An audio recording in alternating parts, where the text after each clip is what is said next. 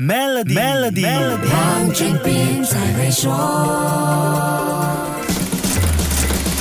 你好，我是黄俊斌。在这个 AI 普及的时代，特别是出现像 ChatGPT、DALL-E 这类拥有强大功能的生成式 AI 工具，想要生成一篇文章、一个 logo，甚至创造一个人物，不管是卡通的还是仿真人的 AI 都能办到。这无疑使到创造 IP 的门槛低了。现在很多人都知道，也很羡慕像 Mickey Mouse 这类成功 IP 的吸金能力，也尝试用 AI 弄一个自己的 IP 出来，希望把它养大成一只能够生金蛋的鹅。不过 AI 生成的作品可能会有 IP 版权保障的难度。美国 John Hopkins 大学的法律教授 Stacy Lee 说，目前版权、商标和知识产权的法律定义并不适合用在 AI 生成的作品，关键就在原创和有创意 （original and creative） 这两个点上。他说，怎样界定 AI 生成的作品是原创和有创意的呢？这句话可圈可点。生成式 AI 是根据我们输入的指令 prompt 采集大量现有的数据来生成结果，现有就意味着作品的原创和有创意元素是可以被挑战的。还有版权归谁也是一个烧脑的问题。你可能会说，我输入的指令生成的作品当然归我了，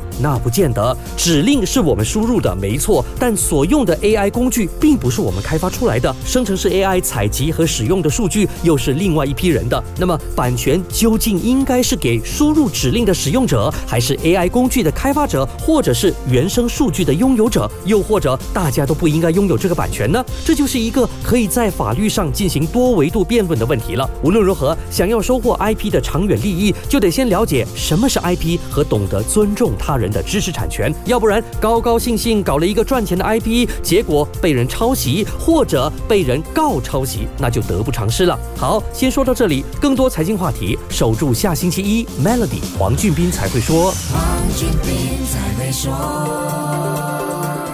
Maybin Premier 一起建立永续的财富及赢取一辆 Tesla。详情浏览 maybinpremierwealth.com/rewards，需符条规。